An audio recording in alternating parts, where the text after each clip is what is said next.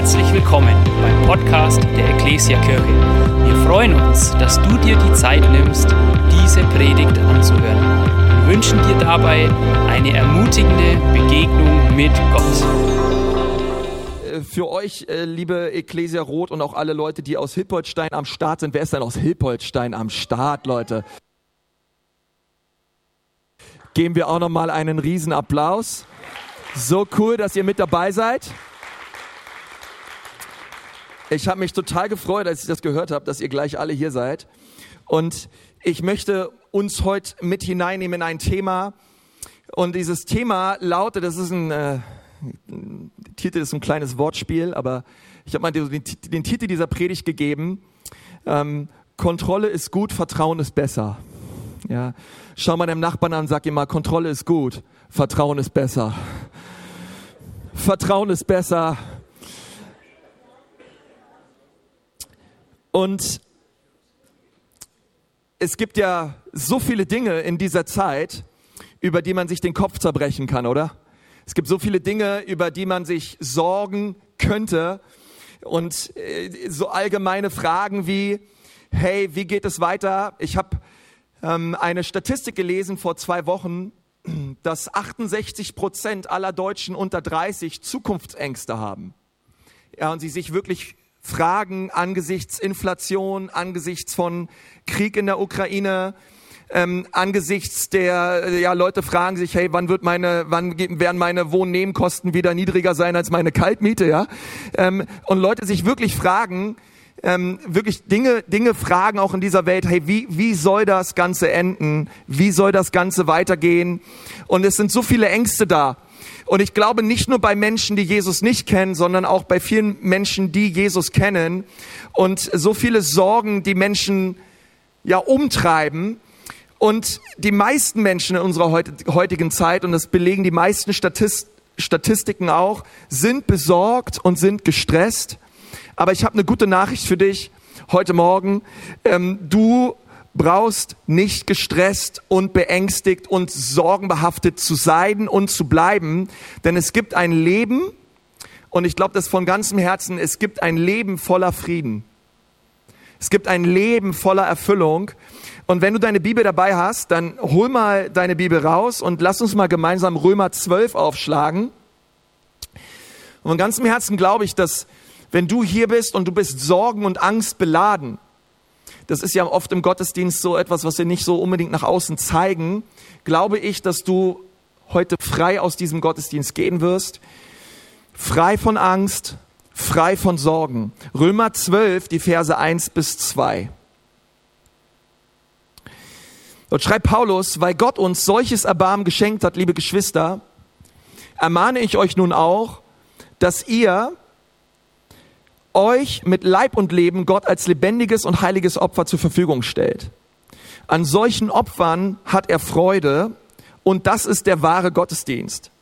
Vers 2, und richtet euch nicht, eine andere Übersetzung sagt, werdet nicht gleichförmig den Maßstäben dieser Welt, sondern lasst die Art und Weise, wie ihr denkt, sagt mal, denkt, die Art und Weise, wie ihr denkt, von Gott erneuern und euch dadurch umgestalten, so dass ihr prüfen könnt, ob etwas Gottes Wille ist. Und jetzt führt Paulus aus, was der Wille Gottes ist, falls du dich das schon immer gefragt hast. Der Wille Gottes ist, ob es gut ist, ob es Gott gefällt und ob es zum Ziel führt. Nun, Paulus sagt hier, werdet nicht gleichförmig dieser Welt. Werdet nicht so wie die Welt, und das Wort gleichförmig bedeutet identisch in der Art und Weise, wie diese Welt denkt. Denkt nicht so wie diese Welt.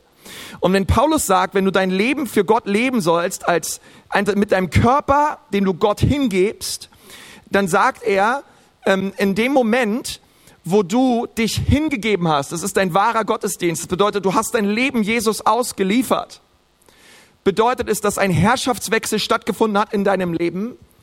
Du bist nicht länger unter dem Machtbereich der Finsternis, sondern die Bibel sagt nach Kolosser 1, Vers 13, du bist versetzt worden in ein neues Reich, in ein Reich des Lichts. Und in diesem Reich regiert Jesus Christus als König und es ist ein Reich der Liebe. Du bist also nicht mehr ähm, unter Finsternis, sondern du bist nun in einem neuen Reich. Und das ist eine großartige Neuigkeit. Das ist eine herrliche Botschaft heute Morgen. Weil wir sind nicht mehr Sklaven der Finsternis, sondern wir haben nun einen guten Vater im Himmel, der sich um uns kümmert, der sich um uns sorgt und der es immer gut mit uns meint. Und Paulus sagt hier, hier, diese neue Identität zeigt sich zuallererst in der Art und Weise, wie wir denken.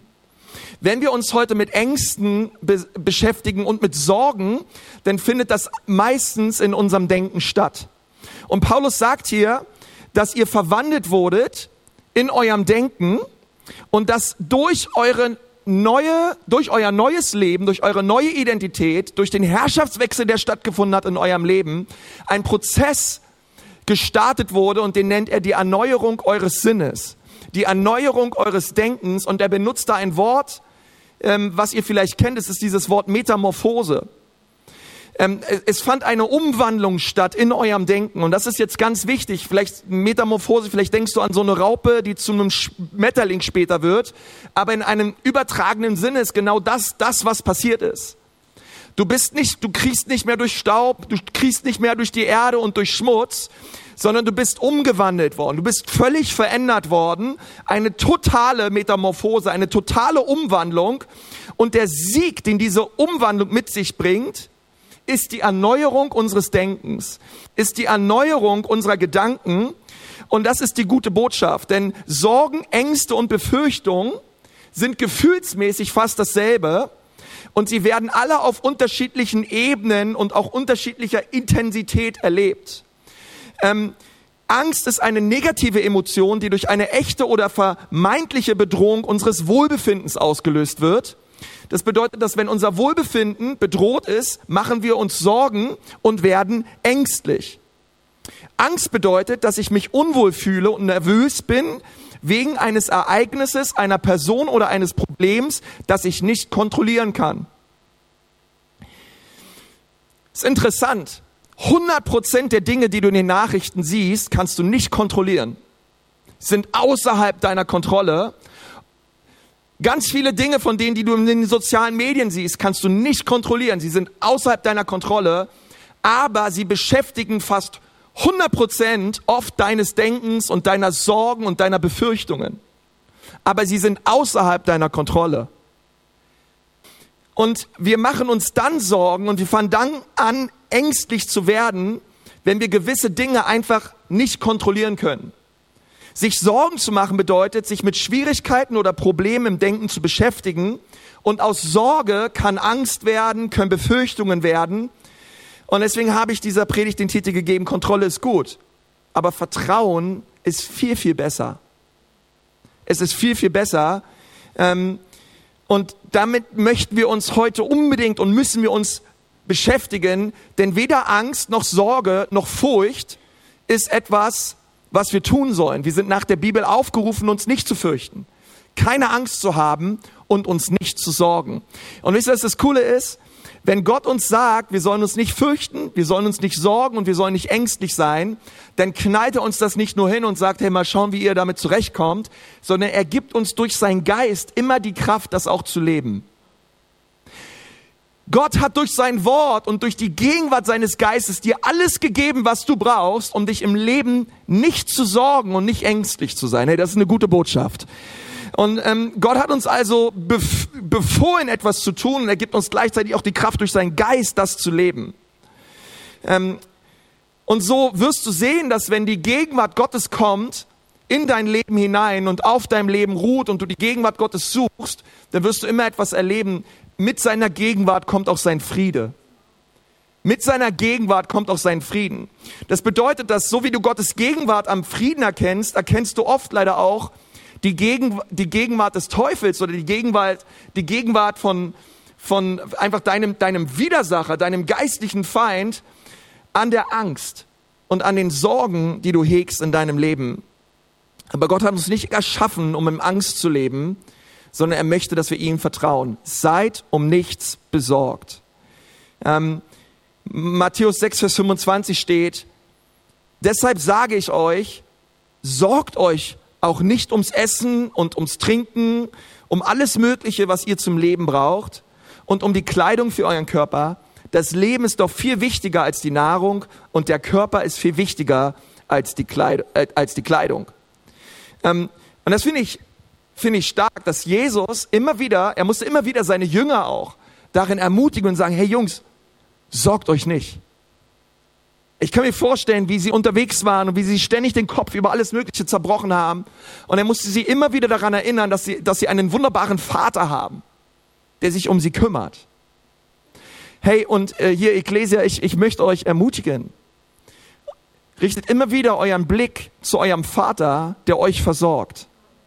Ich glaube, die Wurzel jeder Angst und jeder Sorge, und übrigens auch wir Pastoren, wir können uns viel sorgen, die Wurzel dessen ist immer ein verwaister Geist. Es ist immer das Denken eines Waisenkinds. Nun, wie denkt ein Waisenkind? Ein Waisenkind ist ein Waisenkind oder ist ein Waise, weil es aufwächst ohne Eltern. Eltern stehen für Zuflucht, Eltern stehen für Vertrauen, Eltern stehen für Versorgung, Eltern stehen für Annahme, so sollte es zumindest sein. Ein Waisenkind hat all das nicht erlebt.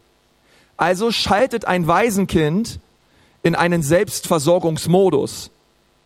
Die Annahme und die Liebe, die Versorgung, die Zuflucht, das Vertrauen, was ich eigentlich von meinen Eltern bekommen müsste, muss ich irgendwie selber bekommen, muss ich irgendwie selber auftreiben. Ich muss mich um mich selber kümmern.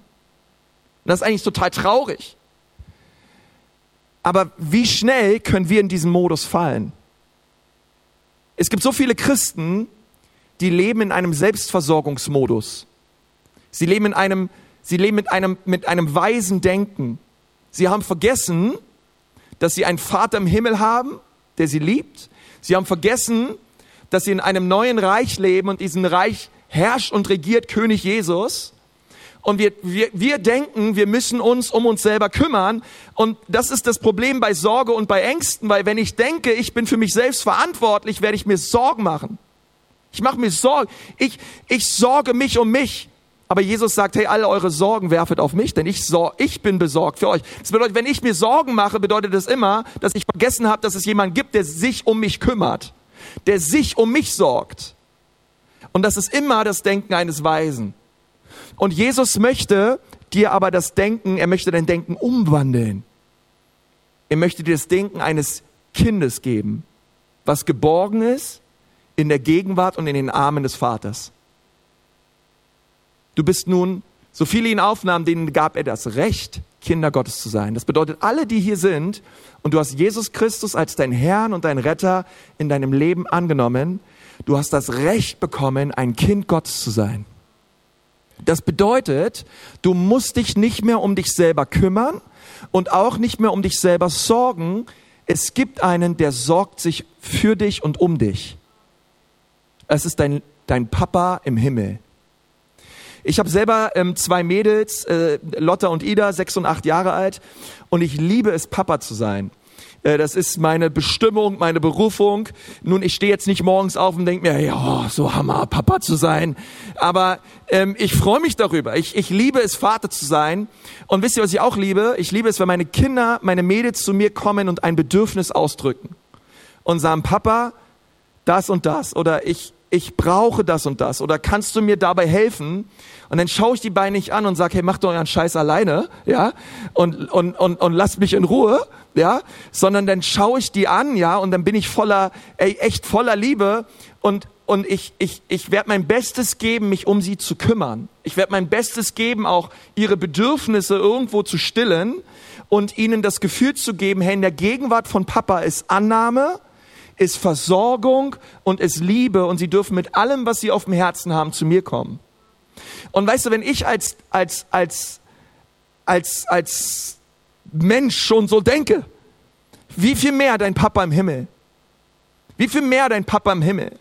Und es ist eine super grundlegende Predigt. Das Problem ist aber, was ich sehe, ein bisschen Erfahrung habe ich mittlerweile auch in Gemeinde, ist, dass ganz, ganz viele Christen so nicht leben. Gott möchte das Waisendenken aus deinem aus deinen Gedanken rausnehmen, es verwandeln und ihr das Denken schenken eines Sohnes und einer Tochter, die im Reich Gottes lebt und gepflanzt ist und die immer den Blick auf den Vater hat. Der Vater wird sich um mich kümmern. Ähm, ziemlich oft kommt es vor, dass ich nachts träume und morgens, wenn ich aufstehe, weiß ich, was ich geträumt habe. Wem geht's auch so? Ja, immer mal wieder so. Ja, könntest zu Gott beten, dass die meisten Sachen, die ich träume, nicht in Erfüllung geben. Ja, also ähm, aber es gibt immer wieder so Träume, die ich habe. Ich nenne sie so Stressträume. Wer von euch hat manchmal so Stressträume? Ja, so Stressträume, Alter. Das weiß ich immer, wenn ich, wenn ich morgens aufstehe, da tut mir der Nacken weh, ey oh, mein Kiefer hat sich verspannt, mir tut der Nacken weh. Meine Frau sagt immer, und hast du einen Stresstraum gehabt? Ich so, ja. Sie so, was ist passiert? Und eigentlich, eigentlich in meinen Stressträumen träume ich fast immer das Gleiche. Und zwar laufen die immer so ab. Ich stehe im Airport, also im Flughafen, am Schalter, möchte mich ein, möchte einchecken und habe meinen Reisepass vergessen. Ich weiß auch nicht, ich habe irgendwie einen weg, ja. Ähm, ist immer das Gleiche. Ich habe den blöden Reisepass vergessen. Und, ähm, und dann ist immer, ja, Herr Kruse, Reisepass bitte. Und ich habe den Reisepass. Ich fange an, alles abzusuchen, mein Gepäck abzusuchen. Ich bin so, oh. Und dann, und dann ist immer das Gleiche. Ich setze mich am Airport auf mein Fahrrad, weil die Flugbegleiterin sagt, in einer halben Stunde fahren wir los, holen Sie schnell Ihren Pass und wenn sie rechtzeitig wieder hier sind, dann können sie vielleicht mitfliegen. Und ihr wisst gar nicht, dann bin ich auf diesem Fahrrad, ich strampel so schnell wie es geht nach Hause. Meine Frau macht die Tür auf, ich ignoriere sie, ich ignoriere die Kinder, ich ignoriere alles. Und ich habe so ein Fach bei mir oben im Schlafzimmer, im, im Kleiderschrank, da sind unsere ganzen wichtigen Dokumente der Familie Kruse. In so einem, in so einem Fach. Ich sehe einfach nur, wie ich den aufreiße, wie ich alles durchwühle und wie ich diesen blöden Reisepass suche und völlig gestresst kann ich dieses Ding nicht finden. Ich suche alles ab und dann ist es manchmal so, dass ich ihn finde, dass ich mich aufs Fahrrad setze, zurückfahre zum Flughafen, das Flugzeug ist schon abgeflogen. Und ich die Augen aufmache und fix und foxy bin. Also wer von euch hat manchmal Stressträume, ja? Ey, ich bin so fertig danach. Ich merke, ich habe richtig Nacken. Wenn ich jetzt schon erzähle, Leute, geht schon, geht, geht schon wieder los. Oh Herr.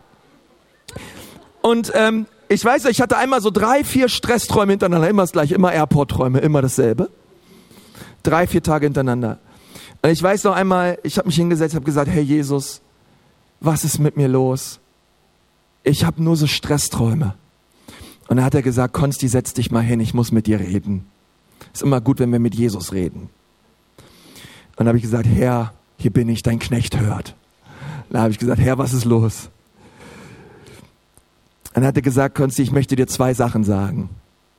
Das erste ist, ich bin so dankbar über dich und ich freue mich so darüber, dass du so viel Menschenfurcht in deinem Leben schon abgelegt hast. Und wenn du mal zurückschaust auf dein Leben, du hast dich schon so verändert und ich freue mich da so sehr drüber. Da habe ich gesagt, Herr, Amen, mehr davon, Herr. Und dann sagt er, aber es gibt noch eine andere Sache, über die ich mit dir reden möchte. Und zwar habe ich mich gefragt, bei deinen ganzen Stressträumen ist mir was aufgefallen. Ich komme nie in deinen Stressträumen vor. Nie. Du hast mich noch nie gefragt, wo ist der Reisepass? Du hast mich noch nie gefragt ähm, nach einer Lösung, nach einer Antwort, sondern du hast immer dein Ding gemacht. Du hast menschlich versucht, alles auf den Kopf zu stellen Du hast deine Familie ignoriert. Du hast alles selber in die Hand genommen. Ich möchte dein Herz verändern. Und dann habe ich dabei gesagt, ja, ja, stimmt. Ich habe dich noch nie gefragt, wo mein Reisepass ist. Und äh, der Herr musste so mein Herz verändern, wo ich so gemerkt habe, ja Gott, ich, ja, was ich anderen predige, muss ich selber leben. Und, ähm, und Gott, Gott hat seitdem auch so mein Herz verändert und ich möchte euch deswegen gleich mit hineinnehmen in drei Punkte, die zu einer ultra krassen Sorgen- und Stressminimierung in deinem Leben führen. Ähm, nicht nur eine Minimierung, ich hoffe, dass alles, dass es wirklich wie abfällt heute von dir. Ähm, und diese drei Punkte, die sind quasi von mir getestet worden und für gut befunden worden. Ähm, und ich merke, ja, Herr, du hast so recht. Ähm, und ich möchte dir drei Punkte geben, wie du Sorgen und Ängste überwinden kannst in deinem Leben. Und ich möchte die schnell durchgehen. Das erste ist, ähm, und das, das hat der Herr mir so gezeigt, betrachte deine Sorgen als etwas, was dein Leben lähmt und dir die Freude raubt. Und ich möchte dir sagen, wieso ich das sage. Ich, ich habe meine Meinung über Sorgen und Ängste geändert und ich möchte auch, dass du das verstehst. Sich Sorgen zu machen, sich Sorgen zu machen, ist nicht normal ähm, und unvermeidlich. Und es passiert oft, sich zu sorgen, ja, aber ich möchte dir etwas sagen, es ist nicht normal, sich zu sorgen. Jesus ist normal. Seine Freude ist normal. Sein Friede ist normal. Sich Sorgen zu machen ist nicht normal. Und das war oft bei mir so ein Ding. Ich konnte Sorge nicht überwinden und auch nicht besiegen in meinem Leben, weil ich mir gesagt habe, ja, jeder sorgt sich doch. Ist doch ganz normal, sich Sorgen zu machen. Ist doch ganz normal, ängstlich zu sein. Ist doch ganz normal, irgendwo ähm, sich den Kopf zu zerbrechen. Und irgendwo klar macht man das, klar, es gibt es auch in einem gesunden Maß, aber das Allermeiste, was ich für mich und in meinem Leben erlebt habe, war nicht in einem gesunden Maß. Und, ähm, und wenn du dir wissenschaftlich untersuchst, was Sorgen mit den Menschen macht, dann wirst du sehen, dass die allermeisten Menschen in unserem Land zum Arzt gehen aufgrund von Stress und von Sorgen, die sie haben. Sorge führt zu einer, einer stark minimierten Lebenserwartung. Ein Überschuss an Cortisol wird ausgeströmt in deinem Körper. Es führt letztendlich dazu, dass du früher stirbst. Menschen, die gestresst sind, Menschen, die ähm, ständig sorgenbeladen sind, sind, leben unterm Strich nicht lange. Und aber Jesus möchte, dass du lebst. Also nicht nur in Ewigkeit, sondern er möchte auch auf dieser Erde, dass du wirklich sorgenfrei bist. Und ähm, du wirst die Sorge in deinem Leben aber nicht überwinden können, wenn du denkst, es ist ja gar nicht so schlimm. Nein, es ist schlimm weil Jesus gesagt hat, dass wir uns nicht sorgen sollen. Und wenn wir es doch tun, sündigen wir. Und ähm, ich kenne das in meinem eigenen Leben. Es sind alle am Tisch, Kinder sind am Tisch, meine Frau ist am Tisch, ähm, alle sitzen wir zusammen, Freunde sind da und wir haben eine super Zeit und ich kann alles nicht genießen, weil ich mir Sorgen mache. Es ist alles cool, nach außen ist es alles super aber du kannst da sein, du kannst dein Leben nicht genießen. Alle um dich herum können happy sein und du bist es nicht, weil du dir Sorgen machst. Und Jesus möchte dich frei machen von diesen Sorgen, weil sie existieren und das müssen wir ehrlich sagen, sie existieren, weil wir sie zulassen. Aber es gibt einen besseren Weg. Ähm, deswegen betrachte sie als Mitte des Feindes, um dein Leben zu zerstören, dir die Freude zu rauben. Auch für euch lieben Pastoren, Sorgen rauben euch die Freude am Dienst. Ähm, deswegen tut das Zweite. Das Zweite ist, verwandle jeden ängstlichen und sorgenvollen Gedanken in ein Gebet um. Verwandle jeden ängstlichen und sorgenvollen Gedanken in deinem Leben in ein Gebet um. Philippa 4, 6 bis 7. Macht euch keinerlei Sorgen. Sagt mal keinerlei. Paulus auch wieder erstaunend ehrlich und klar. Macht euch keinerlei Sorgen, sondern bringt alle eure Anliegen im Gebet mit Bitte und Danksagung vor Gott.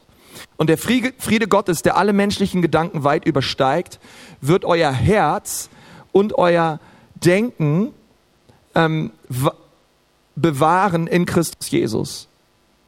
Also erstmal Vers 6, macht euch keinerlei Sorgen. Nun, ich möchte euch kurz etwas sagen, das habt ihr vielleicht so noch nicht gehört. Ähm, wenn du morgen aufwachst, morgens, und du hast so deine Gebetsliste, Wer von euch hat Gebetslisten? Oh, ich finde Gebetslisten eine super Sache. Also ich finde es total sinnhaft, eine Liste zu haben für Dinge, für die wir regelmäßig beten. Ähm, aber ich habe eins in meinem Leben gemerkt, ähm, ich muss mal meine Gebetsliste beiseite lassen. Also kennst du das, dass du betest und während des Betens bist du gedanklich eigentlich bei einer ganz anderen Sache? Und dort, wo deine Gedanken hingehen, in diesem Moment, für diese Sache solltest du eigentlich beten. Wandle deine Gebetsliste, oder besser gesagt, wandle deine Sorgenliste in eine Gebetsliste um. Bete für die Dinge, die dich besorgen, die dir Sorgen machen. Schreib dir die Sachen auf. Was zerbricht dir momentan den Kopf? Worüber machst du dir gerade Sorgen? Vielleicht ist es deine Ehe, vielleicht sind es deine freakigen Kinder, die irgendwo in der Weltgeschichte rumtingeln und du machst dir Sorgen und du denkst dir, oh, die Freunde, die sie haben und du machst dir Sorgen, du hast keinen Bock mehr auf deine Arbeit, du denkst, dein Chef ist ein Vollpfosten, deine Mitarbeiter sind komisch, ähm, du, du machst dir Sorgen, Sorgen, Sorgen und du betest für die Dinge nicht. Hey, wandle deine mach deine Sorgen zu deinen Gebeten. Bete für die Dinge, die dich sorgen, die dir Kummer bereiten. Ähm, und ich denk mal so, hey, das ist, wenn es, wenn das, ey, das wäre, das wäre der Hammer, wenn wir alle das tun würden. Unser, und in unseren Gedanken wandern so viele ängstliche Gedanken rum und wir sollten diese Dinge nehmen und wir sollten für sie beten. Mach deine innere Sorgenliste zu deiner neuen Gebetsliste. Mach deine innere Sorgenliste zu deiner neuen Gebetsliste.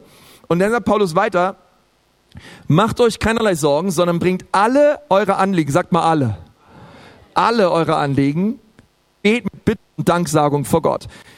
Mit Bitte. Eine andere Übersetzung sagt hier mit Flehen. Und ich denke so, diese Bitten, die wir haben, die sollen ganz konkret sein. Ja, das sollen konkrete Dinge sein, konkrete Sorgen sein, konkrete Anliegen haben.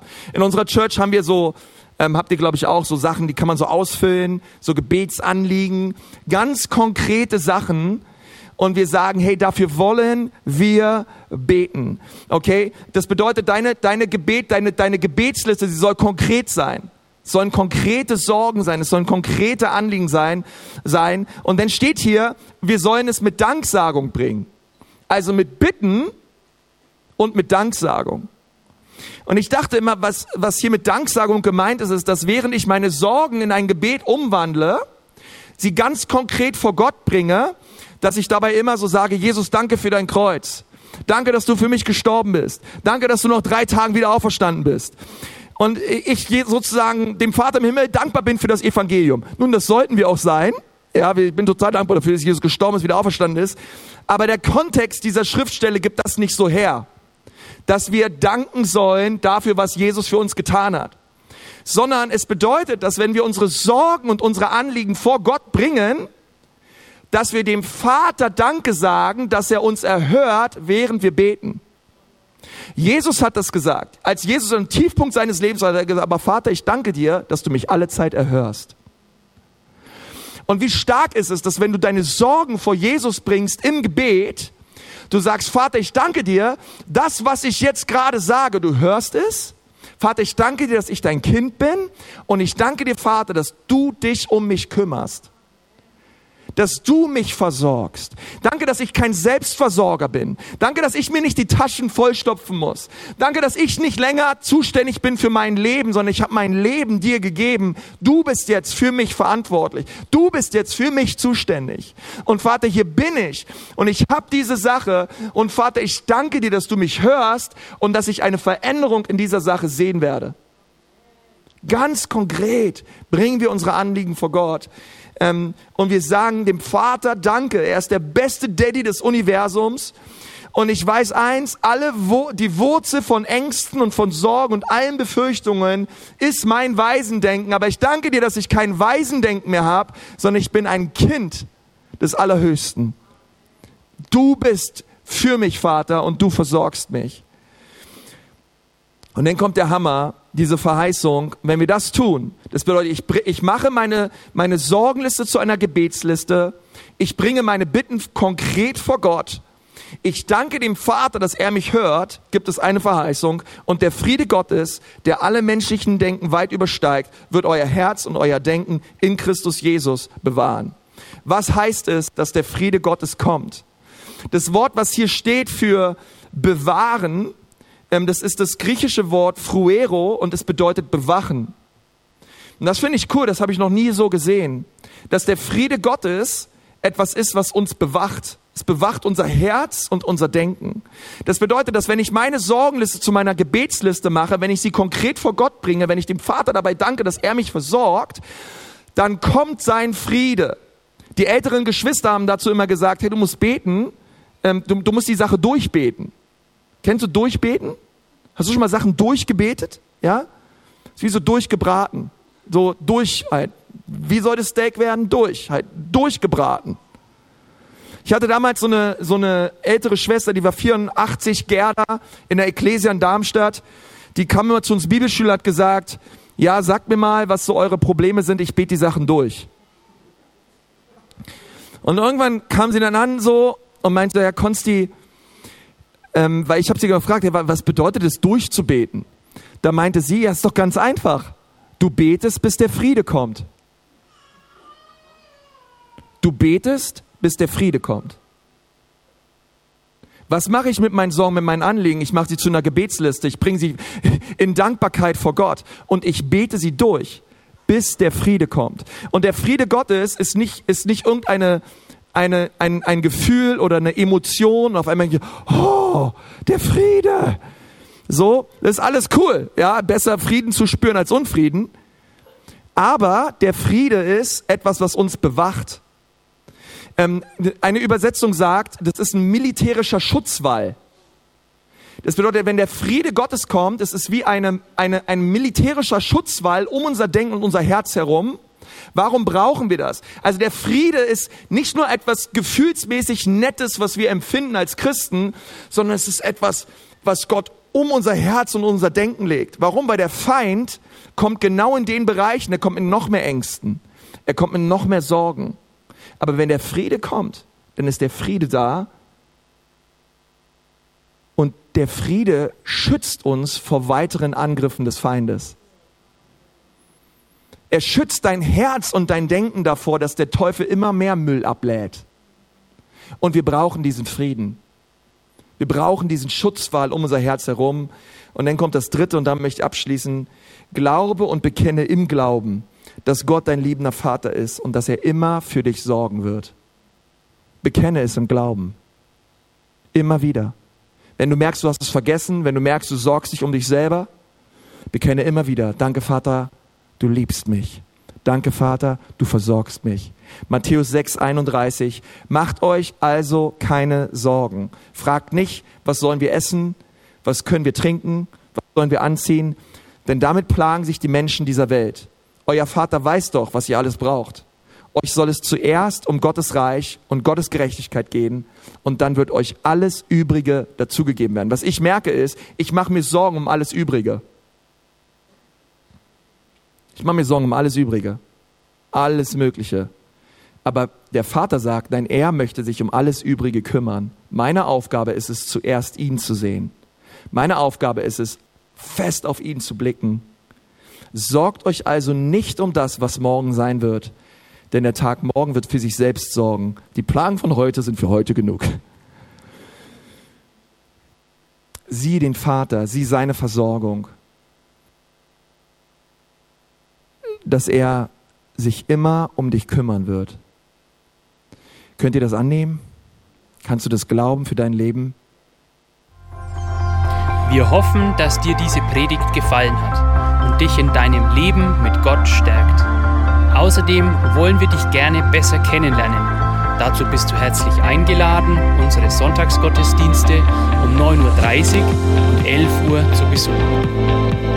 Schau doch mal auf www.ecclesia-rot.de vorbei oder auf den sozialen Medien unter Ecclesia Rot. Wir freuen uns auf dich.